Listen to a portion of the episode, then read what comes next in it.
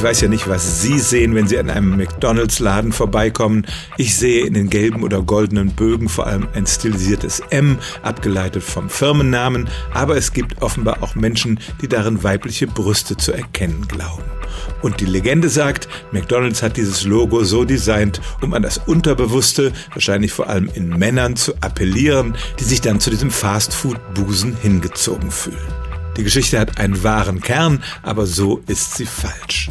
McDonald's baute in den 50er Jahren tatsächlich eine Zeit lang standardisierte Restaurants, die über riesige gelbe Bögen verfügten und nach deren Modell wurde dann das Firmenlogo kreiert. In den 60er Jahren überlegte McDonald's einmal, das Logo abzuschaffen und durch ein neues zu ersetzen. Das machen Firmen ja manchmal. Und da holte man sich einen Psychologen als Berater und der riet McDonald's tatsächlich davon ab, das Logo zu ändern, eben mit Hinweis auf die damals sehr populäre Vorstellung von unterbewussten Wirkungen unserer Wahrnehmung und der behauptete tatsächlich, dass Männer darin weibliche Brüste erkennen konnten.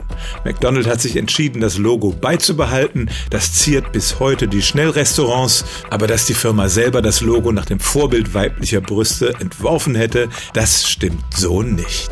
Stellen auch Sie Ihre alltäglichste Frage unter stimmt's.radio1.de.